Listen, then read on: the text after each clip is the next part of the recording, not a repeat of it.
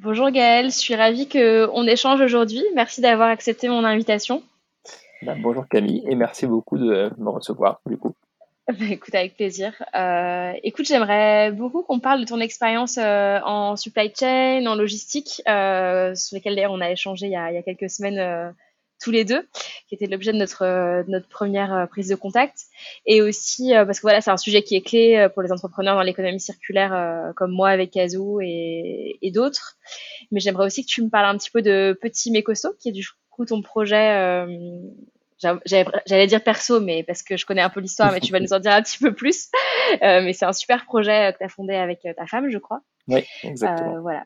Donc je vais, je vais arrêter de, de, te, de te présenter pour toi-même et je vais te laisser te, te présenter. ok.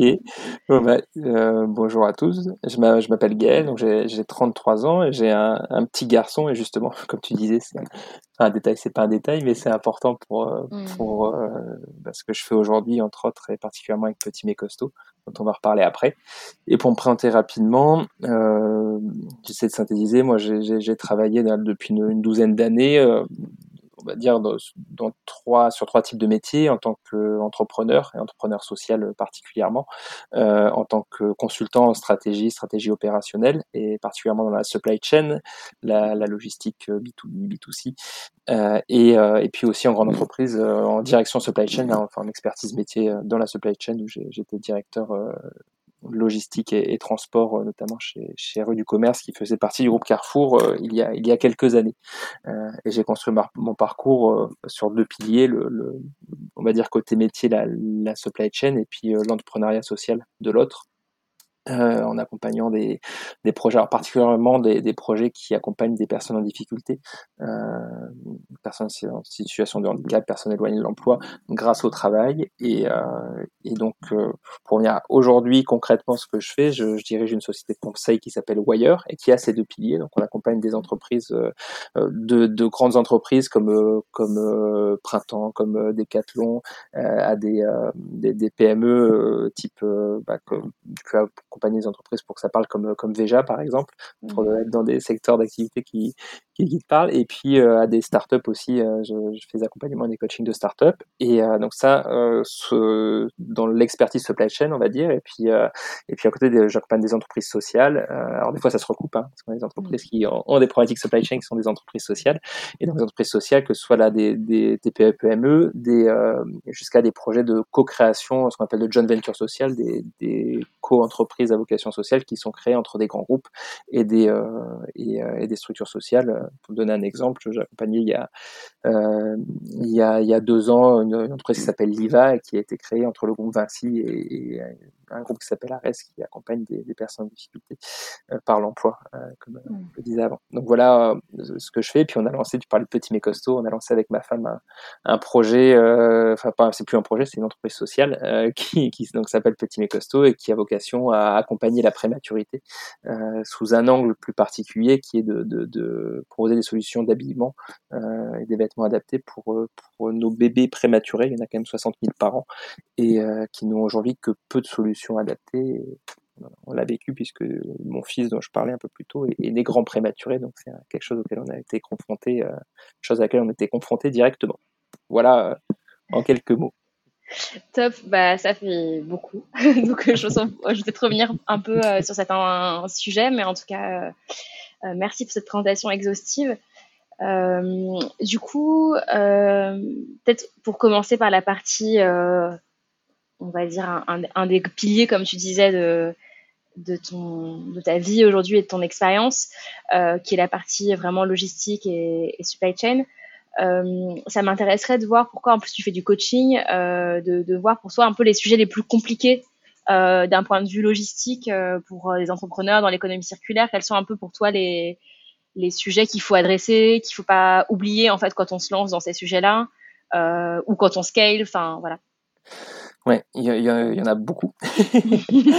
y a, et effectivement, à différents, à différents euh, stades de développement, on a des problématiques qui vont être différentes en, fonction de quand, enfin, de l'étape à laquelle on est, quand on démarre, quand on scale. Euh, euh Peut-être on peut le prendre effectivement par, par euh, enfin, progressivité en fait. Quand on démarre une activité qui a, qui, une entreprise qui a une activité logistique, et c'est vrai que quand on parle d'économie circulaire, Euh, il y a une forte composante logistique parce que la supply chain, elle fait, euh, enfin le modèle opérationnel euh, est extrêmement important et euh, donc quand on démarre une activité, c'est important de, c'est quelque chose, quelque chose de base dans l'entrepreneuriat, c'est de se confronter très vite à la réalité et c'est d'autant plus vrai qu'on est sur des métiers qui sont liés à, qui ont une, composante physique où on expédie des produits, où on traite des produits, parce que c'est, au fond du fond, la logistique, le transport, etc., c'est rien de compliqué. Hein. C'est manipuler des unités d'œuvres, euh, les transporter, etc.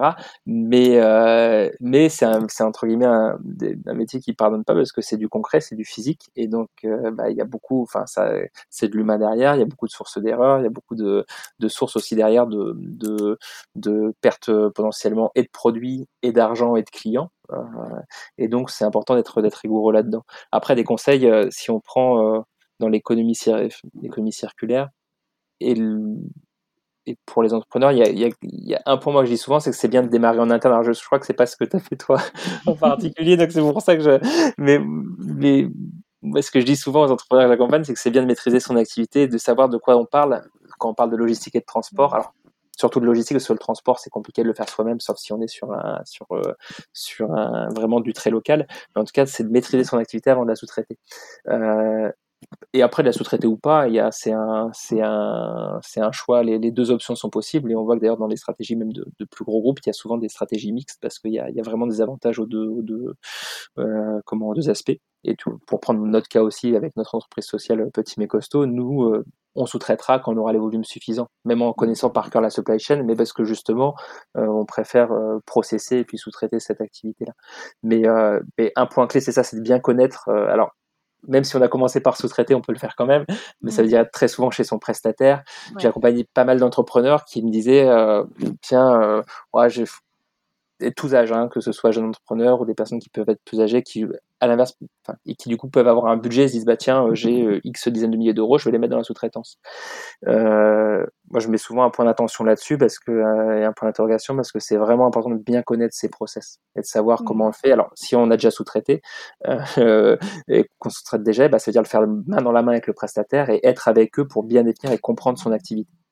Euh, et ça, c'est vraiment primordial parce que sinon, on maîtrise pas ses coûts, on maîtrise pas ses process, on va payer très cher, on va mal, on va pas, enfin, on va mal faire, mal préparer, mal expédier. C'est le premier gros gros point, mais c'est vraiment. Un, mais je te rejoins euh... complètement. Enfin, excuse-moi, je te coupe, mais oui.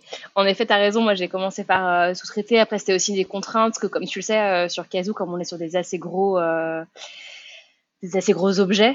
Euh, il y avait quand même une complexité de stockage assez rapide. Et puis, il se trouve que j'ai assez rapidement trouvé un, un partenaire euh, qui d'ailleurs est dans l'économie sociale et solidaire, euh, qui est un autre lien qui nous, un autre sujet qui, qui nous lie. Euh, mais en effet, là où je te rejoins complètement, c'est que et d'un commun accord ensemble d'ailleurs avec mon partenaire, euh, on, j'y vais hyper souvent. Enfin, j'y étais encore la semaine dernière et tout le démarrage en fait. Et quand je dis démarrage, c'est toute la première année en fait. Je sais qu'il va falloir y aller très très régulièrement parce que euh, effectivement, même moi, j'en ai besoin en fait de, comprendre. Euh, en fait, il y a, la théorie et la pratique. C'est faux, moi, je viens vraiment du monde 100% euh, digital.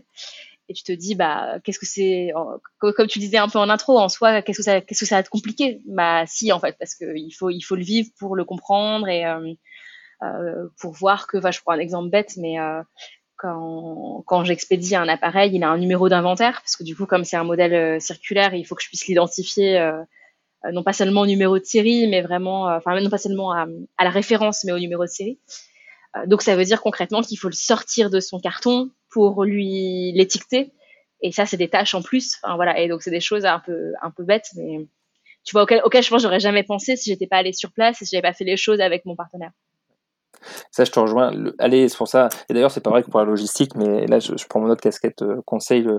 Mais c'est pas vrai que ces métiers-là. Mais moi, un des constats que je fais le plus souvent, c'est que quand ça fonctionne pas dans les entreprises, quelle que soit la taille, c'est aussi souvent parce que des métiers différents se parlent pas.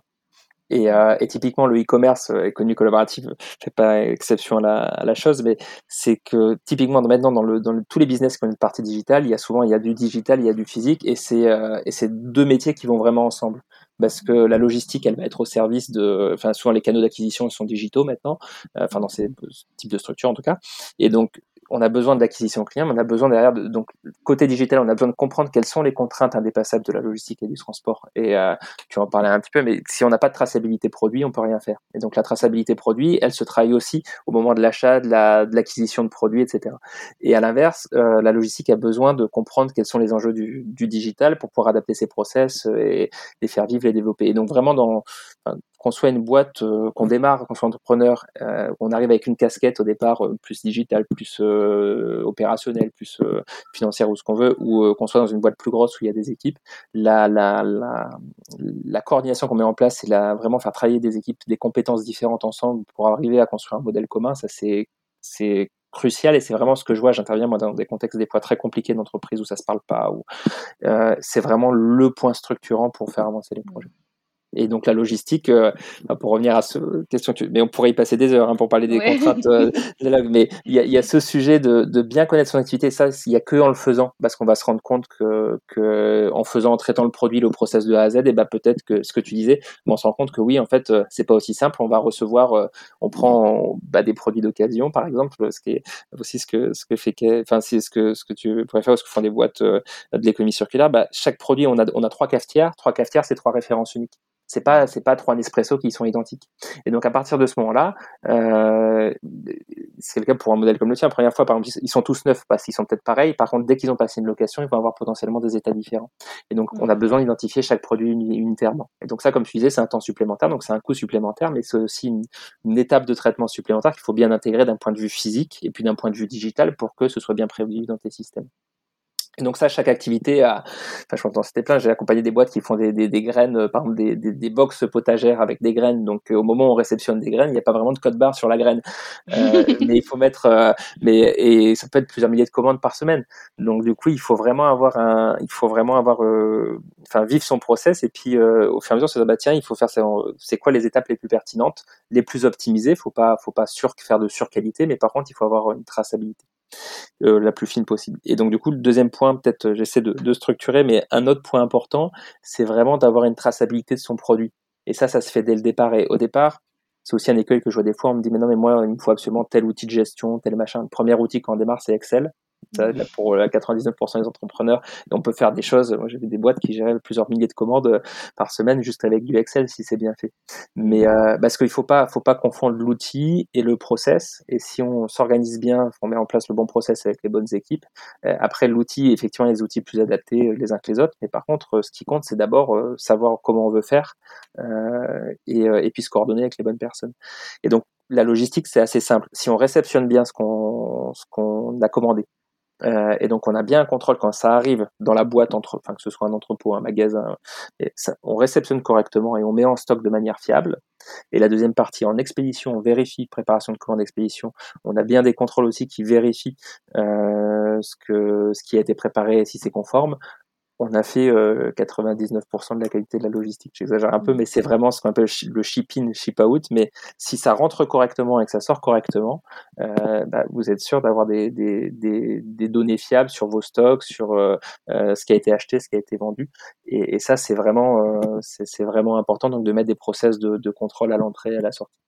Euh, voilà. C'est ce que je vois moi, souvent quand j'accompagne des, des, des, entreprises qui sont pas encore matures sur la logistique. En fait, on, on, reprend les cases en disant bah votre logistique, ça part de l'amont avec euh, j'achète ou euh, enfin mon acquisition. Il y a peut-être du transport, donc euh, je produis ou j'achète. il y a du transport amont, ça arrive dans mes boîtes logistiques. Il y a il y a une réception, une mise en stock, du stockage, de la préparation de commande, de l'expédition, ça arrive chez le client final. Euh, potentiellement, ça revient avec un flux retour et pareil, euh, une réception de ce flux, enfin un contrôle qualité, mmh. réception de ce flux retour, mise en stock, etc. Et une fois que vous avez mis ces boîtes-là et que vous dites au fur et à mesure, bah, qu'est-ce que je mets derrière chaque étape comme process et que vous le vivez et que vous l'adaptez, euh, je pense que c'est basique, mais ça permet de, de, piloter son process. Mais tout est, un, enfin là où, alors moi du coup je je, je, découvre ça, tu vois, et je me rends compte en effet que c'est dans ce que tu viens de dire aussi qu'il y, y, a un sujet, c'est-à-dire qu'il faut le penser et ensuite le vivre et l'adapter. Euh, et que du coup, c'est, j'imagine que c'est jamais complètement terminé. Je sais pas, est-ce que tu, tu vois toi une, une, forme de, c'est quoi un bon, une bonne durée d'amorçage justement euh, euh, sur, ce, sur cette fameuse euh, phase d'observation et d'adaptation, d'itération?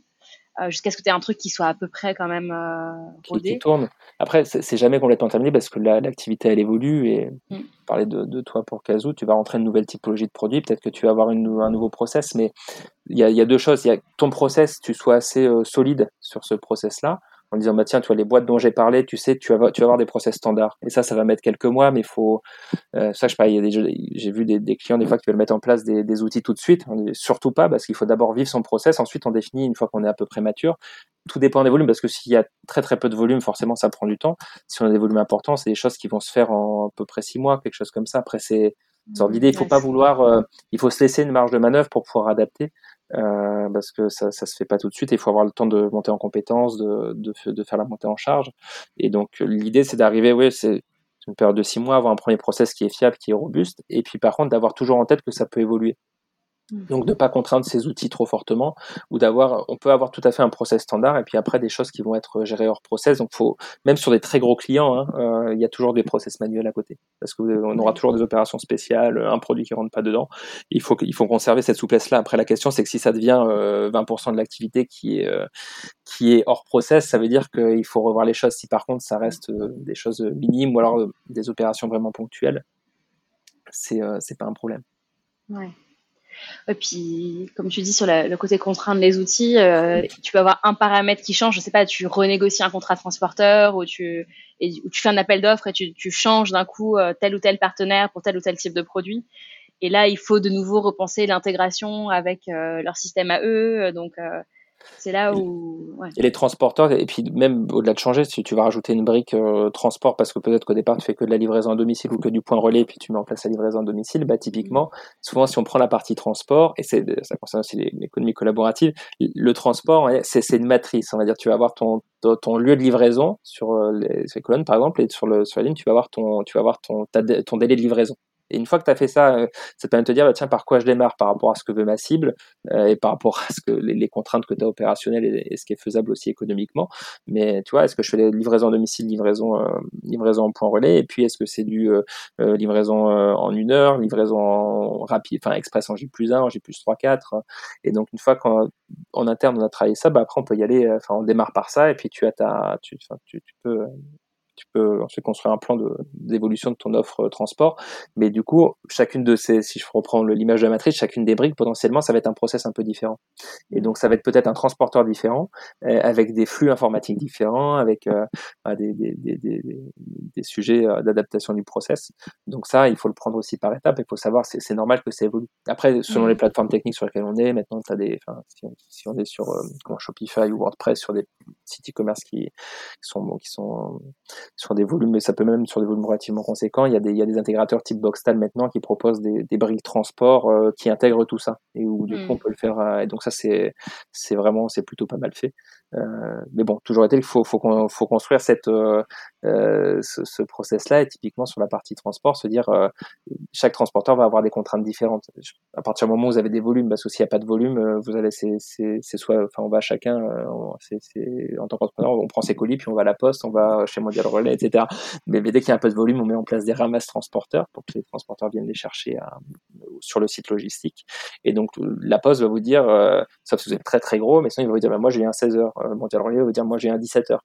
Et donc mm. euh, ça, ça a un impact forcément sur la, si on remonte sur la promesse client, parce que vous dites il vient à 16 heures ou il vient à 17 heures, mais c'est à dire que moi s'il faut que j'ai tout préparé à 16 heures, bah, peut-être qu'il faut que les commandes à le client, euh, je ne peux traiter que les commandes qui sont arrivées que jusqu'à midi. C'est-à-dire qu'il faut 4 heures pour, pour traiter les, les, dernières commandes clients du jour. Donc, c'est-à-dire que sur mon front office, sur mon site internet, il faut que j'ai calculé ma promesse client pour dire euh, jusqu'à midi, vous êtes livré. Enfin, ça part le jour même, donc en fait, ça arrive peut-être trois jours après, donc jusqu'à midi, vous êtes livré en J plus 3, à partir de midi, vous êtes livré en J plus 4. Hmm. En tournant en discours client, donc vous êtes livré, enfin, bah, vous serez livré vendredi, vous serez livré euh, jeudi. Ouais. Et voilà, quand, quand on tire, c'est pour ça que quand, quand, on écrit son process comme ça, depuis l'approvisionnement jusqu'à la livraison finale, voire le retour, en fait, derrière, on va pouvoir mettre des étapes euh, très opérationnel, puis on va pouvoir mettre des délais aussi, des, des chronogrammes d'activité. Pour dire, bah tiens, du coup, euh, mon client, enfin, on fait, des fois on le prend à l'envers, on part du coup, si je veux que ça arrive à, à, J euh, chez le client, bah, c'est dire J-1, euh, il y a trois jours de transport, donc J-3 expédition, donc, euh, tu vois, donc ça, ça c'est un point, c'est important et c'est, c'est ça qui crée des fois dans des, dans des sites qui, qui sont pas forcément pensés comme ça au départ, qui vont créer des grosses complexités informatiques pour le coup après, parce qu'on se retrouve à devoir recréer des règles de gestion pour, euh, mmh. voilà, pour adapter le, le site. Euh, voilà, il y a un point aussi sur, tu me d'économie collaborative qui est, très euh, structurant. Euh, je trouvais beaucoup de projets que je vois moi dans ce domaine-là, et, y compris pour nous sur Petit mais costaud, puisqu'on n'échappe pas à la règle, c'est que dans cette économie collaborative et circulaire, on va avoir des, par définition des flux qui, reviennent. Et donc, dans le modèle économique et logistique, ça va ensemble. Il y a des modèles de coûts complètement différents. Et, euh, et ça, ça avoir, avoir bien en tête quand on construit des projets comme ça. Il y a un point important qui est déjà le, le coût d'acquisition du produit. Euh, Est-ce qu'on est sur de la sur du neuf, sur de l'occasion, etc. On prend des modèles comme euh, euh comme Recyclive, comme euh, je crois que c'est, enfin il y a plein de modèles maintenant. Recyclive, c'est un des, c'est un de mes clients sur la première entreprise sociale que, que j'ai co-créé qui s'appelle Logins. C'est comme ça que j'ai appris la logistique. Mais c'est une très très belle entreprise qui récupère des livres euh, auprès de particuliers notamment et puis de partenaires privés d'occasion gratuitement et qui va les retrier et les remettre en vente et c'est un modèle complètement vertueux. Il y a, il y a enfin, ils ont vendu des millions de livres et, euh, et donc ça fait plus de ça doit faire 15 ans qu'ils existent. C'est un des premiers modèles vraiment, euh, euh, j'ai dire, complètement fonctionnels d'économie circulaire. Et ce que je veux dire par là, c'est un des exemples, c'est que eux, dans leur modèle d'acquisition de, des produits, en fait, le produit, entre guillemets, est gratuit, puisqu'ils récupèrent du livre gratuit. Par contre, euh, il y a un schéma de, il faut aller chercher le livre. Euh, soit, soit les gens vont le mais il y a un coût d'acquisition. Et donc, donc, faut prendre déjà un modèle. On peut se dire, tiens, on peut avoir de la, on va dire des produits qui sont gratuits ou peu chers, mais par contre, il y a un coût d'acquisition qui est le coût transport et logistique. Si en plus il y a un coût euh, d'achat du produit, on voit déjà que le coût dans les modèles d'économie circulaire, le coût euh, amont est, euh, est, important et pas forcément plus avantageux qu'un coût neuf. Et puis ensuite, le modèle opérationnel, on a des coûts logistiques et transport à la fois aller et retour ce qu'on n'a pas forcément dans l'économie classique, parce que euh, euh même dans la mode où on a où on a aux alentours de 20% de retour, ce n'est que 20%, alors que potentiellement en économie circulaire, sur un modèle comme le tien par exemple, on a 100% de retour. Et donc du coup, on a un coût supply chain qui est euh, potentiellement plus important, avec en plus des questions quand on est sur des produits euh, euh électroménagers par exemple, on va avoir des questions de tri, de nettoyage, etc. Donc c'est un point et ça on le voit bah projets euh, sur l'électroménager, dans des projets sur, il y a beaucoup de projets qui se lancent sur les jouets, euh, location de jouets. Euh, donc tout ça, c'est à prendre en compte parce qu'il y a un coût logistique. Et sur le transport, l'autre critère, c'est le poids. Plus, on, plus c'est lourd, plus ça coûte cher. Et donc, du coup, ça a un impact direct assez important sur, sur le modèle opérationnel qu'on met en place. Donc, ce sont des modèles qui sont pas forcément, enfin, qui sont pertinents et il y en a qui fonctionnent, mais qui sont pas évidents et équilibrés non plus. Ouais, tout à fait. Euh, et avec aussi le, le critère de l'emballage. Euh, moi, je le vois dans la problématique du retour.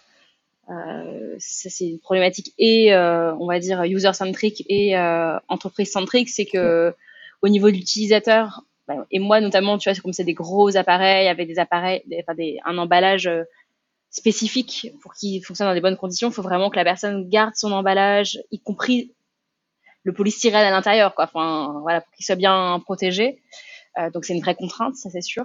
Euh, que pour l'instant j'ai pas complètement craqué. J'ai des idées, mais euh, voilà, ça fait partie des projets pour les mois à venir.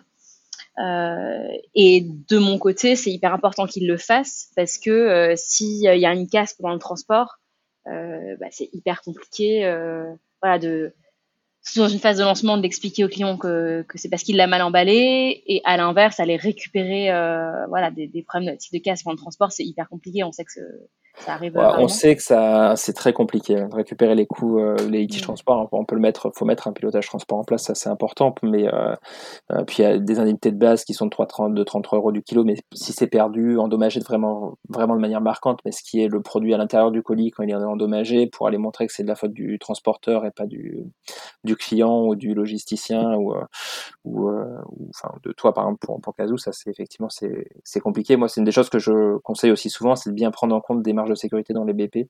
Même si je suis pas un grand fan des BP, il faut avoir des, enfin, faut construire un modèle économique, mais ça rejoint ce que je disais tout à l'heure. Faut d'abord, fallait se confronter vite au marché. Mais il faut pas se faire plaisir en mettant qu'on a très peu de retours et jamais de casse, par exemple, sur le transport. Faut avoir en tête que c'est, euh, ça, arrive comme on a des inversions de commandes, comme euh, bah, c'est assez courant de mettre des, des 5% de, de taux de, de d'anomalies de commande, par exemple, euh, inversion de commande, des très bons taux, on est au-dessus de 99, 99, 99,5%, justement quand on travaille en plus avec des logisticiens ensuite qui sont, qui sont incentivés, sur lesquels il y a des pénalités si c'est pas respecté.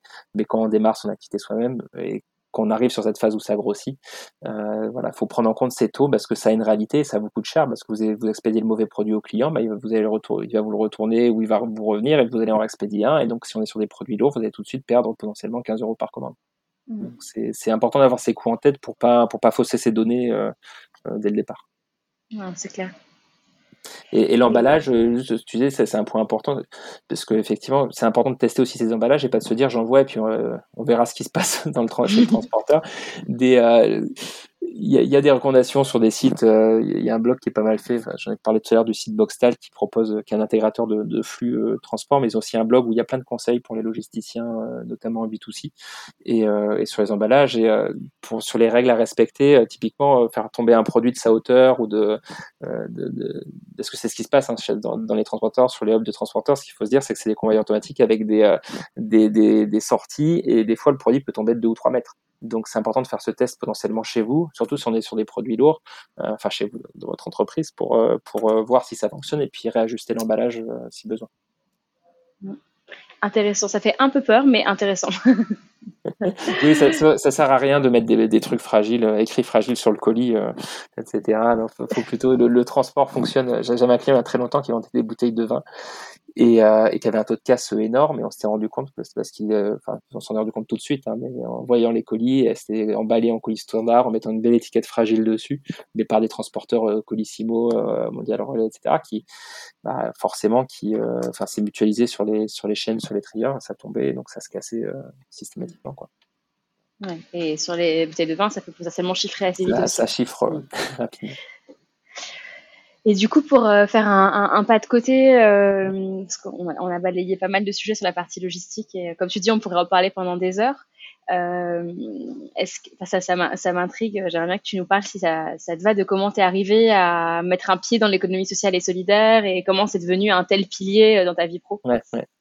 Bah, le, fait, j'ai démarré par l'économie sociale et solidaire bien, enfin avant la logistique. Moi, j'étais intéressé euh, longtemps par les, enfin, l'accompagnement de personnes en difficulté. Et, euh, quand j'ai fait un parcours très, classique de, de, classe préparatoire, j'ai fait, euh, enfin, à Lille, je connaissais pas les écoles de commerce et j'ai fait une école de commerce derrière, donc euh, j'ai fait l'ESSEC et j'ai découvert, euh, avant de passer les concours à l'ESSEC, qu'il y avait une chaire d'entrepreneuriat social. Euh, et donc ça répondait exactement à ce que je cherchais. Euh, c'était en 2000, euh, du coup en 2008. Euh, L'ESS existait déjà, enfin l'entrepreneuriat social aussi, mais c'était quand même moins moins avancé qu'aujourd'hui. et je me rappelle dans ma dans ma classe prépa donc de Lille qui n'était pas une, une, grosse classe préparatoire où j'avais dit dans les entretiens, moi je veux faire à la fois de, je veux être entrepreneur, mais je veux entreprendre en ayant un, je sais plus quand je disais parce que j'avais pas le même vocabulaire, mais un, un, but social et je veux avoir une, entreprise, euh, une entreprise sociale. Quoi. Et on m'avait dit, euh, tu peux pas dire ça en entretien d'école de commerce, tu vas te faire sortir, ça a pas de sens, euh, etc. Je me rappelle. C'est, c'est... Et donc je suis arrivé à l'essai que je vois avoir une chaire entrepreneur sociale, donc forcément j'ai postulé directement et j'ai recherché les structures qui étaient qui existait, qui travaillait dans, qui accompagnait les personnes en difficulté. Et j'ai trouvé qu'il y avait un secteur euh, qui, qui existait, qui s'appelait l'insertion par l'activité économique, et euh, donc qui porte son nom. Hein, c'est peut-être un peu technique, mais donc ce sont des structures qui, euh, des entreprises qui utilisent le travail comme vecteur d'insertion pour des personnes qui sont éloignées de l'emploi, en proposant un travail, donc déjà enfin, une rémunération qui permet de se remettre, bah, d'avoir de l'argent, ce ce qui est important, et un accompagnement social à côté et professionnel, donc un accompagnement social pour me pour pouvoir euh, comment traiter les problématiques urgentes. Souvent c'est la santé, l'endettement, le logement, euh, et puis derrière un accompagnement professionnel pour reconstruire un projet professionnel, que ce soit sur le métier que pratiquent les personnes dans ces structures de l'insertion par l'activité économique, ou alors un projet qui peut n'avoir rien à voir. Et donc moi j'ai travaillé pour euh, une de ces grosses structures qui s'appelle le groupe Ares, qui est un des plus gros acteurs du, du secteur en France. Et, euh, et puis euh, je passais le temps, mais du coup au bout d'un an j'avais envie de monter un, c'était un apprentissage chez eux, j'avais envie de monter une entreprise. On m'a dit ben j'allais ben, j'allais monter une entreprise en dehors. Ils m'ont dit hop hop hop si tu veux fais plutôt un projet avec nous. Et euh, ils m'ont proposé de monter une, de co-créer une entreprise qui s'appelle Logins et qui existe toujours aujourd'hui, qui a un peu plus de, un peu, qui a plus de 100 salariés, qui euh, fait de la logistique. C'est comme ça que j'ai découvert la logistique. Euh, donc à la fois B2B et B2C. Et donc l'ensemble des salariés sont des personnes en situation de handicap ou des personnes éloignées de l'emploi. Et ce modèle, je le trouve, euh, est très pertinent et passionnant. Et en plus, c'est une joint venture sociale, j'en parlais aussi un peu en intro, donc on a co-créé cette entreprise entre le groupe Ares, qui est une entreprise sociale, possédée par une association, et puis XPO Logistique, qui est un des leaders de la logistique aujourd'hui euh, mondiale. Ce qui permettait d'avoir en fait l'entreprise le, l'entreprise classique qui amène son expertise métier euh, et ses finances, et puis et puis l'entreprise sociale qui amène l'expertise euh, sociale, la connaissance du territoire local, des partenaires sociaux, des problématiques sociales. Et c'est un modèle qui est extrêmement euh, pertinent et qui se qui se déploie depuis pas mal. C'était en quelle année ça tu dis? Ça c'était en 2000, 2011, la création de Logins 2011. Super intéressant. Et, euh, et ça fait erreur de ma part, parce que je crois que j'en ai parlé avec euh, Fabien euh, de Castiel, du, qui, du groupe Ares, que tu connais, je pense aussi. je crois que c'est un modèle qu'ils ont reproduit depuis. C'est ça. La joint venture sociale avec un grand groupe. c'est ça. Justement, eux apportent, comme tu dis, leur connaissance du, du secteur de l'économie sociale et solidaire. Et le grand groupe apporte bah, son expertise métier, son financement aussi. C'est ça. Et bah, pour être tout à fait euh, faire, ça existait avant Logins. Hein, il y a, et notamment, il y a le groupe Vitamine T, euh, qui est un gros groupe d'entreprises sociales dans le, dans le Nord qui, euh, qui, qui, en a créé. Donc, c'est le principe en soi existait. Après, Logins, ça a été on va dire, la, la, première qui a vraiment normalisé, on a formalisé ce que c'était que le modèle de la joint venture sociale. Et on a montré euh, que ça, on a montré que ça fonctionnait, même si on avait déjà dit qu'il fonctionnait, on n'a pas inventé, euh, on a plutôt formalisé. Mais et, et, donc Ares euh, croyait, enfin, ce modèle de co-création est un modèle qui, auquel croit, enfin, croyait, croit toujours beaucoup Ares. Et, euh, et on a continué de le, enfin, je dis on parce que j'ai participé euh, pas mal, mais on a continué de le développer. Et il y a notamment un cabinet de conseil qui a été créé, qui s'appelle Social Cobies, et dont la vocation est de développer particulièrement ces coopérations-là. Et moi, je travaille régulièrement avec eux. Donc, j'ai, enfin, je travaille régulièrement sur des créations de jeunes ventures sociales, euh, euh, voilà, particulièrement sur l'insertion de personnes en difficulté comme objectif social donc il y, en a, il y, en a, beaucoup qui ont été créés, il y en a une entre Accenture euh, et, euh, et, le groupe Ares, enfin il y en a plein maintenant qui, ont été créés, ça, ça fonctionne très bien. Oui, je t'ai coupé, excuse-moi. Non, non, en fait, j'allais poser une question, tu sais, un peu euh, en, en, mettant une casquette un peu avocat du diable euh, et en reprenant un peu ce, ce, ce cliché que tu évoquais quand on passé, tu passais des entretiens en prépa et qu'on te disait si tu dis euh, en école de commerce que tu veux faire de l'économie sociale et solidaire, tu vas te faire sortir. mais tu vois, si je suis un peu cynique, exprès, quel est l'argument pour un grand groupe, pour une boîte comme Accenture, au-delà bien sûr de, on va dire de juste une envie d'être, euh, de faire des choses bien, tu vois, et de, motiver, j'imagine, ses salariés, etc. Est-ce qu'il y a un intérêt financier à faire ça? Qu'est-ce qui les pousse en fait euh, à, se lancer dans des projets comme, comme cela Je pense qu'il y a plein de cas différents. Donc, tu, c'est pas que des grands groupes d'ailleurs. Toi, là, en ce moment, je travaille sur une, une joint venture qui est créée entre une grosse structure du social pour le coup et puis une, entre une PME. Euh, donc, euh, qui a. Donc, les, les, les raisons sont différentes.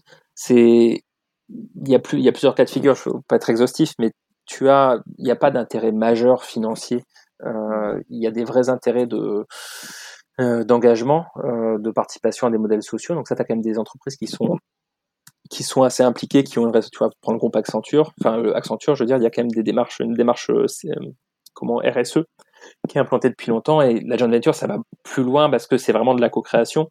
Mais donc il y a des entreprises qui ont une démarche qui est compatible avec ça. Euh, as, financement, tu, je disais, il n'y a pas d'enjeu financier. Des fois, tu as un vrai enjeu de communication aussi, de d'image et donc de mobilisation aussi des équipes en interne. Euh, et puis, on change pas, enfin, avec une joint venture, on va, on change pas non plus toute l'entreprise. Faut pas, faut pas être complètement idéaliste quand on crée une entreprise de logins qu'on a créé où il y a plus de 100 personnes, quand on est sur des entreprises qui ont plusieurs milliers de salariés. Euh, ça, ça révolutionne pas non plus toute l'entreprise, mais par contre, ça a un impact réel sur, euh, sur beaucoup, beaucoup de gens, au-delà des salariés. moi, je pense que c'est un modèle qui est, enfin, qui est extrêmement pertinent. Et puis, tu as, des gens, enfin, je veux dire, les, gens qui bossent en grande entreprise sont des gens aussi comme les autres qui, euh, pour beaucoup, euh, ont des engagements personnels, ont des valeurs euh, quand, quand, on les implique sur des sujets qui font vraiment sens et qui répondent à des sujets de société, ont envie de s'engager. Euh, et donc ça part aussi, euh, à la fin, ça part forcément d'une décision et d'un engagement de la direction générale, mais ensuite il y a vraiment un mouvement aussi des équipes. Alors, si tu joues l'avocat du diable, tu dis que c'est très bien aussi parce que ça permet l'engagement de maintien, enfin la fidélisation des équipes, ce qui est sûrement vrai aussi. Je pense que c'est un modèle vertueux dans ce sens-là où ça, ça va pas révolutionner la grande entreprise qui a créé, qui a créé la, joint venture, par contre, c'est un vrai impact sur la société, c'est un impact sur l'entreprise co-créatrice parce que ça change aussi ses pratiques, ça va venir la reconnecter des fois aussi à son territoire, à des actions très locales.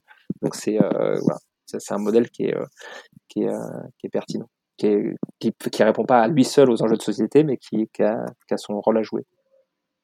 Oui, non, je suis ultra convaincue de tous les facteurs que tu évoquais. Euh, enfin, tu vois, euh, je pense qu'aujourd'hui, on est dans une, euh, phase plus que jamais où, en tant que salarié d'un grand groupe ou même d'une grosse PME, hein, comme tu disais, on a besoin de sens et le fait que sa direction générale s'implique sur ce type de projet, je pense que c'est hyper motivant. Donc, je suis très très convaincue du retour sur investissement global d'un point de vue si on prend, euh, on va dire, tous les facteurs euh, qui, qui, font une entreprise. Mais voilà, je me faisais un petit peu euh, l'avocat du diable pour comprendre. Ah, mais il faut, je pense que c'est. et puis qu'il y a des modèles, il faut être aussi réaliste. Hein, toutes les joint ventures marchent pas aussi bien les unes que les autres. C'est un, c'est un, co, c'est un apprentissage aussi, parce qu'on met deux mmh. entreprises, deux structures aux valeurs, aux modes de fonctionnement complètement différents. Mais c'est ça, voilà, c'est souvent quand on met des gens qui sont complètement différents ensemble pour faire des projets autour d'un sens commun que ça permet aussi de faire avancer les choses à plein de niveaux. Et puis avec des ratés des fois, mais euh, voilà, beaucoup de réussite aussi quand même. Moi, en tout cas, dans ce que j'ai vu comme, euh, comme joint venture depuis, euh, depuis 10 ans. Et, et j'ai l'impression, en fait, justement, quand tu, justement, tu parles il y a 10 ans, à l'époque, c'était très économie sociale et solidaire. Justement, on parlait d'insertion par le travail. On, allait plutôt s'adresser à des situations sociétales, sociales difficiles, en fait, et proposer de l'insertion par le travail. Et j'ai l'impression qu'aujourd'hui se mêle un peu, et parfois pas au service de la lisibilité euh, des problématiques environnementales, parce que du coup, ça a le vent en poupe et aujourd'hui, euh, il y a juste titre, hein, mais euh, quand on parle d'impact aujourd'hui, on met un peu tout dans le même sac. Est-ce que, on va dire, cette, cette vague vers globalement des entreprises à mission, le fait de bah, d'avoir des entreprises à impact, etc., ça va dans le bon sens et ça aide le, le, vieux entre guillemets secteur de l'économie sociale et solidaire ou est-ce qu'au contraire ça brouille les pistes? Enfin, Comment tu le ressens toi, toi qui fais ça depuis, dix ans maintenant? Oui, c'est une question euh, vaste aussi. Euh, il y a plusieurs euh, sentiments là-dessus parce qu'effectivement, ça, ce que dis, l'ESS, hein, c'est vu, hein, les, les, fondations, les mutuelles, les coopératives, c'est un, un, secteur. en fait, historiquement, l'ESS était déterminé par les statuts ton statut juridique fait que tu appartiens ou pas à l'économie sociale et solidaire. Euh, moi, j'ai donc ça, et ça a un sens et ça a un rôle.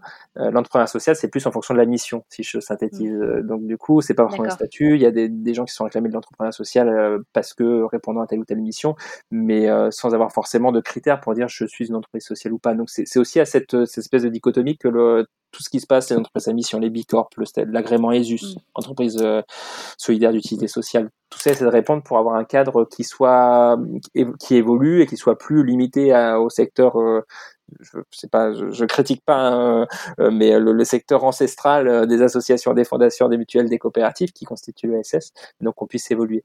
Après, moi, j'ai un autre, aussi un autre adage, j'avais entendu euh, d'entrepreneurs sociaux avec qui j'ai, enfin, de modèles avec qui j'ai bossé, qui était statut ne fait pas vertu, et que c'est pas parce que c'est compliqué, il suffit pas d'écrire dans des statuts que tu vas fonctionner de telle et telle manière, que tu fais partie de, enfin, la gouvernance, un homme, une voix, enfin, un homme, une femme, une voix, le, comment le, l'équilibre des salaires, etc. Enfin, ça suffit pas à dire que dans les faits, dans la pratique, euh, ça, ça suffit pas à limiter des pratiques qui seraient qui seraient délétères. Donc, euh, moi, j'ai une vision entre les deux. Je pense que c'est des évolutions qui sont intéressantes parce que ça permet vraiment de, de montrer qu'il y a des alternatives et qu'il y a des modèles qui fonctionnent euh, et qui sont pertinents. Tu vois, nous, par exemple, on est agrément, on a on a eu l'agrément ISUS pour euh, entreprise solidaire d'utilité sociale.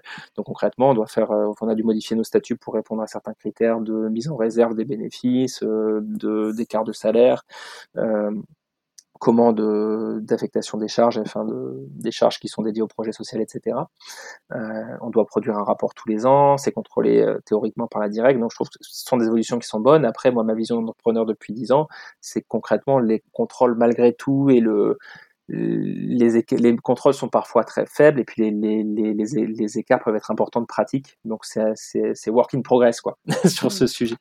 Mais du coup, on en revient finalement à aller sur le terrain et à te faire ton, à se faire son, sa, sa propre euh, euh, conviction d'entrepreneur euh, avec selon les personnes avec qui on travaille pour se dire ok, c'est, ça colle bien à mes valeurs, aller plus loin que le que le tampon que l'accréditation. Y compris avec les entreprises sociales, je vais peut-être pas me faire que des amis, mais c'est vraiment, enfin pour c'est pas parce qu'on est une entreprise sociale, de, et je parle y compris pour nous, hein, faut que qu'on a un blanc-seing et il y a aussi des il y a aussi des, des mauvaises pratiques euh, très délétères dans, dans l'entrepreneuriat social et l'économie sociale traditionnelle. Mm. Je donne un exemple, on a eu souvent longtemps euh, tendance à se dire que, enfin, mettre beaucoup moins de limites euh, entre vie privée, vie pro. on a des turnovers assez importants dans l'ESS. D'une part parce que souvent les salaires sont, enfin, selon les secteurs, mais sont plus faibles. Et puis en même temps, parce qu'on a tendance à confondre du coup le sens, vu qu'on met beaucoup de sens dans le travail et que c'est une mission, et bah il y a, a peut-être moins besoin de faire une, politique RH vraiment euh, cadrée, équilibrée, etc. Donc, euh, je, fais exprès, hein, je mets des gros sabots et je, caricature un peu, mais euh, il y a aussi ce, ce, secteur-là avait des, c'est un peu avait, aussi des sujets sur lesquels s'améliorer. C'est un peu comme la mode des startups dont on a beaucoup parlé à des moments. Ils ont on met un baby foot et puis comme ça on peut faire du 70 heures semaine. Il y a des voilà, il y a, des choses aussi et c'est il y il y a des choses à structurer. Il faut comme tu dis, il faut aller voir et puis euh, se rendre compte si ça, si ça colle avec les valeurs et puis avec un mode de fonctionnement qui semble sain, euh, pertinent et au service vraiment de la mission sociale. Ouais, ok, c'est intéressant. Euh, écoute, comme ça fait un petit moment qu'on parle déjà, je, je, vais me retenir de te poser d'autres questions sur ces sujets et je vais quand même te demander de parler un petit peu de, de Petit Mecoso, qui est un super projet où il y a aussi de la location, comme chez Kazoo, sur des, sujets complètement différents, mais bah, tu un peu évoqué la genèse, mais euh, nous dire un peu où tu en es et quels sont vos projets. Ouais, bah carrément, avec, euh, avec plaisir. Euh, du coup, Petit mais costaud, c'est une entreprise sociale justement. Et juste, oui, je terminer sur, je, je, reste moi très positif sur, ces, sur ce secteur-là. Je pense que c'est vraiment, euh, vraiment quand on voit l'explosion de ces, de, ces entreprises où il y a, on met du sens en même temps, euh, il y a une vraie pertinence économique, une performance économique. C'est, c'est, enfin, c'est passionnant comme, comme évolution et ça montre que voilà, il y a vraiment beaucoup de, beaucoup de projets sur lesquels s'engager aujourd'hui qui ont du sens. Et du coup, Petit mais costaud s'en est un, pour nous en tout cas. Et en rapidement, euh, en fait, on a on a eu avec avec ma femme Laure un, petit garçon il y a il y a deux ans. Euh, c'est parti de là et enfin un peu plus du coup et, euh, il y a bientôt deux ans. Et, et on était confronté à la prématurité, ce qu'on ne connaissait pas du tout. Donc euh, notre fils est né à six mois de grossesse, donc c'est c'est tôt, c'est mmh. très très tôt. Euh, Laure a été hospitalisée à partir de à partir de cinq mois et demi, euh, et donc forcément quand quand un bébé naît à, à, ce, à cet âge-là, euh, il n'est pas du tout du tout prêt à à vivre, euh, à vivre tout court quoi.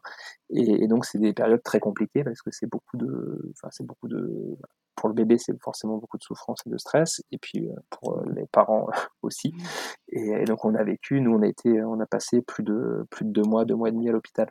Euh, avec avec notre fils. Donc euh, euh, donc moment pas pas évident. Et je, je coupe court mais c'est vraiment c'est un sujet qui est important. C'est c'est pas les, les grossesses rêvées mais c'est important aussi d'avoir un discours de de savoir aussi ce qui peut arriver parce que ça touche quand même 60 000 naissances par an. Donc ça représente à peu près 8% des naissances une naissance toutes les 8 minutes. Donc c'est c'est un chiffre qui peut paraître assez important. Et au regard de la connaissance qu'on a du de comment de de ce problème de ce, cet enjeu de société quoi. Parce que voilà nous, quand on a parlé après la prématurité, on s'est rendu compte qu'autour de nous, euh, on avait tous, tout le monde a quelqu'un qui a été concerné, soit soi-même, soit, soit un parent, soit, soit un enfant. Et donc, bref, un des sujets, donc c'est des mois très très compliqués. Il y a beaucoup de, de, de problématiques pour les parents à traiter. Et euh, nous, on s'est axé sur un sujet qui est qu'on a constaté que euh, comment que les bah, quand on a un bébé prématuré, on n'est pas forcément quand on arrive trois mois en avance, on s'est occupé de rien. Et euh, notamment, au bout de quelques semaines, si tout va bien, euh, ou mois, on peut l'habiller. Au départ, il est en couche, enfin, c'est un petit patient, on est dans un, dans un environnement ultra médicalisé, euh, des, des sondes, des perfs, des trucs dans tous les sens. Euh, et donc, un des actes vraiment, enfin, des premiers actes qui fait ressembler ce bébé à un enfin, un bébé, quoi, tout simplement, c'est qu'on peut l'habiller. Euh, une fois qu'il a, qu'il est, euh, qu'il est suffisamment en forme euh, pour l'être, alors il a encore potentiellement, enfin, il a encore des sondes, des, des pertes, des câbles, mais par contre, on peut l'habiller. et donc, nous, on s'est rendu compte à ce moment-là qu'en fait, bah, on n'avait rien prévu, et puis qu'en plus, il y avait pas, il y avait très très peu de vêtements qui faisaient la taille adaptée, parce que, voilà, notre fils il est né il faisait 1,5 kg donc c'est pas c'est tout c'est tout, tout et c'était un gros bébé donc c'est c'est vraiment des tout petits bébés et, et, donc il y a des vêtements qui se sont développés depuis pas mal d'années, mais c'est souvent des réductions de taille bébé. classique. Euh, donc ça prend pas en compte les besoins spécifiques de ces bébés, les besoins de l'environnement médical et puis l'ergonomie aussi euh, pour habiller son bébé quand il y a des câbles partout et que c'est dans une couveuse, etc. Et donc nous là-dessus, et puis c'est très cher parce qu'en plus euh, c'est comme les, la puriculture, c'est très cher de manière générale. Et donc mmh. là, ça échappe pas à la règle et c'est des, des, vêtements qu'on ne sait pas combien de temps on va porter nos bébés vont porter. Euh, donc c'est ça fait, enfin, c'est compliqué de payer cher, d'autant plus qu'il y a un lien qui est démontré entre la prématurité et la précarité. Donc euh, mmh. beaucoup beaucoup de familles qui ne peuvent pas se permettre de payer 10 euh, euros le body en devant en acheter de X tailles différentes parce qu'on ne sait pas quand on pourra, quand on pourra les porter. On est parti de ça. je faisais un peu vite et nous on s'est dit bah tiens comment on peut y répondre? On a, on a défini euh, deux axes principaux. Un qui est qu'on récupère euh, des vêtements auprès de soignants et de parents. Donc là, on a à peu près 500 vêtements qui, qui tournent. Et donc nous, euh, c'est, ça avait deux objectifs. C'était euh, de pouvoir euh, réduire le coût euh, du vêtement, parce que je disais 10 euros le body, nous, on va proposer pour, pour 25 euros, 29 euros d'avoir potentiellement 40 vêtements euh, qui vont de l'ensemble. L'idée, c'est d'avoir tout ce dont la famille, le bébé a besoin le temps qu'il est à l'hôpital et le temps d'arriver à la maison, pour que ce soit vraiment plus une problématique. Donc ça, c'était le premier enjeu pour qu'il n'y ait plus d'enjeu, qu'on supprime une contrainte pour les parents, et puis qu'on comment qu'on ait une, quelque chose de vraiment abordable pour pouvoir répondre à tous les à tous les parents. Euh, et donc on a mis en place un modèle d'économie circulaire, on récupère ces dons et euh, on les nettoie, on les, on en constitue des lots et puis on les met à disposition en ne faisant payer que les frais, euh, les coûts logistiques et transports euh, aux parents. Je reviens à discussion de début, il y a un flux aller un flux retour, donc euh, c'est un modèle qui est, qui est quand même un peu complexe avec du nettoyage, etc. Mais c'est ça, c'était vraiment un engagement important pour nous. Et en même temps, on permet de. L'idée, c'est aussi de créer du lien social parce que chaque famille, du coup, laisse. Euh, on a, on a des témoignages, des lettres, des photos, et on remet ça à la famille qui récupère les vêtements pour qu'elle puisse aussi avoir savoir d'où viennent les vêtements et, euh, et avoir souvent les mots d'encouragement des, des, parents qui sont passés par là. Mmh. Donc ça, c'est notre premier modèle qu'on a développé depuis novembre dernier on travaille avec des, donc des parents et des soignants dans, dans toute la France. Euh, et puis on est en train de développer notre propre gamme de vêtements parce que euh, je disais là les vêtements la plupart qu'on voit aujourd'hui ne sont pas adaptés. il y, y, a trois facteurs principaux, c'est que c'est pas adapté aux, aux, bébés prématurés parce que un exemple concret, la peau est pas, euh, euh, ce sont des bébés hypersensibles au départ parce qu'ils ont pas la, enfin, bah, ils sont pas finis, hein, donc la peau étant pas terminée, ils sont très très sensibles euh, et euh, et puis en même temps, ils ont pas, au niveau du tonus par exemple, bah, ils ont moins de muscles, donc du coup, c'est ils ont il faut que ce soit le plus léger possible. Donc, deux exemples de bah, comment on va adapter? Je te donne un exemple sur les vêtements qu'on développe. Bah, les coutures, euh, la peau étant très sensible, elles sont sur l'extérieur, ces vêtements qu'on développe. Alors que la plupart des vêtements, mais comme se comportent nous, hein, on le voit bien, c'est à l'intérieur parce que c'est plus joli. Sauf que, en fait, oui, mais ça, ça démange. Enfin, sur des bébés qui sont hypersensibles, c'est important de le faire différemment. Donc, on a retravaillé, on a intégré ça dans le design. C'est un exemple parmi, euh, parmi beaucoup d'autres sur la partie bébé. Deuxième chose, c'est que c'est pas adapté à l'environnement médical parce qu'ils sont dans des couveuses, il peut y avoir des IRN, il y a des câbles, des sondes, je te le disais, mais donc il peut y avoir 10 euh, fils qui sont un peu partout sur le bébé. Et donc nous, on a conçu des vêtements avec les soignants. On a mis autour de la table euh, une, designer textile, euh, des soignants de tous les corps de métier et puis des parents. Et puis on a designé des vêtements qui, qui répondent à tous ces besoins. Et donc concrètement, l'environnement médical, c'est de pouvoir passer, que ça, ça reste un vêtement, un habit, mais que par contre, il soit designé pour pouvoir laisser passer tous les câbles, les fils, etc. Euh, tout en restant joli. Et, ça, et le troisième point, c'est l'ergonomie pour les parents et les soignants qui font les soins.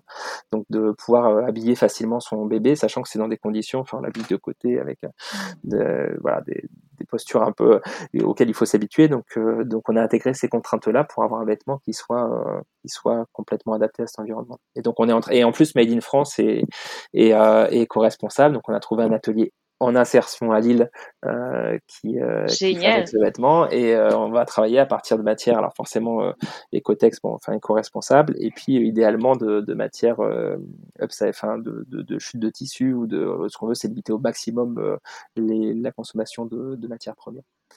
Donc voilà en, en, quelques mots. Et puis là-dessus on a rajouté on a un blog aussi sur la parentalité et la prématurité pour pouvoir bah, laisser les parents s'exprimer, les soignants aussi, et puis apporter des, euh, du contenu simplement pour, euh, pour le quotidien des, parents, que ce soit pendant la prématurité, mais, mais aussi après, parce qu'on reste pas, enfin, dépasser aussi ce, cette étape. Et puis une boutique solidaire, où il y a quelques produits, il y a un doudou aussi qui est made in France. Et dans notre modèle social, pour rejoindre sur l'économie sociale, en fait, on reverse 10% de notre chiffre d'affaires à, l'association SOS Préma, qui est une association géniale du, secteur de la prématurité, grâce à qui on a eu d'énormes avancées pour les mamans et les papas sur les congés, par exemple.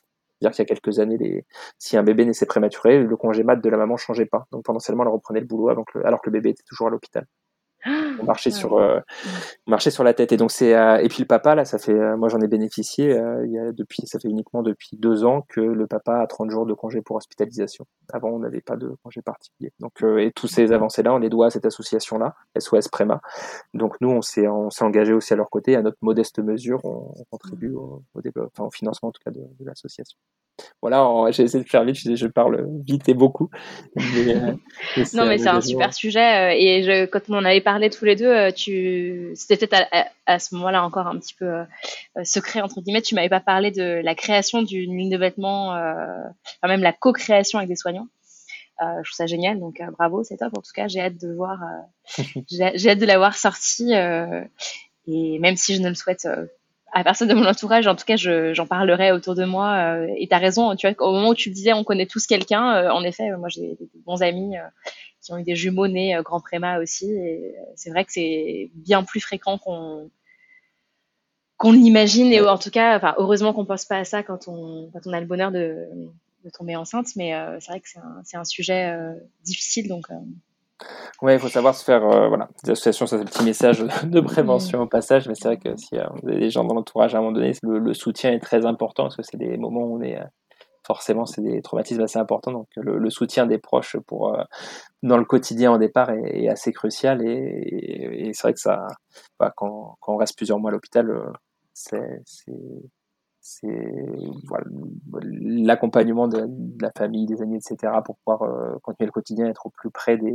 des, enfants est très important. Et puis sinon, se faire accompagner d'associations comme, euh, je leur disais, mais SOS Préma, c'est une très très belle association où il y a, il y a des permanences, il y a, des, il y a plein plein d'actions, euh, toutes les informations sur les, la gestion administrative de cette situation, etc. Donc voilà, c'est c'est à retenir. et, notre, notre, nos vêtements, euh, c'était pas secret. On, on, est, on est en plein dedans. On a reçu les prototypes euh, en juillet, et donc on espère, euh, on est dans les ajustements là avec les, équipes soignantes et la designer, et on, on espère sortir le, le, body et le pyjama là, avant la fin d'année pour, euh, voilà, pour mettre ça aussi en place. Et, et sur ce modèle-là, pour sur l'économie circulaire, pour nous, on a décidé aussi de financer le stock en partie pour pouvoir le mettre à disposition en location. Dans la même idée parce que la fabrication made in France ça coûte euh, très enfin beaucoup plus cher hein, mais euh, nous c'était réellement un engagement. Et on voulait pas que ce soit un critère d'accès aux vêtements.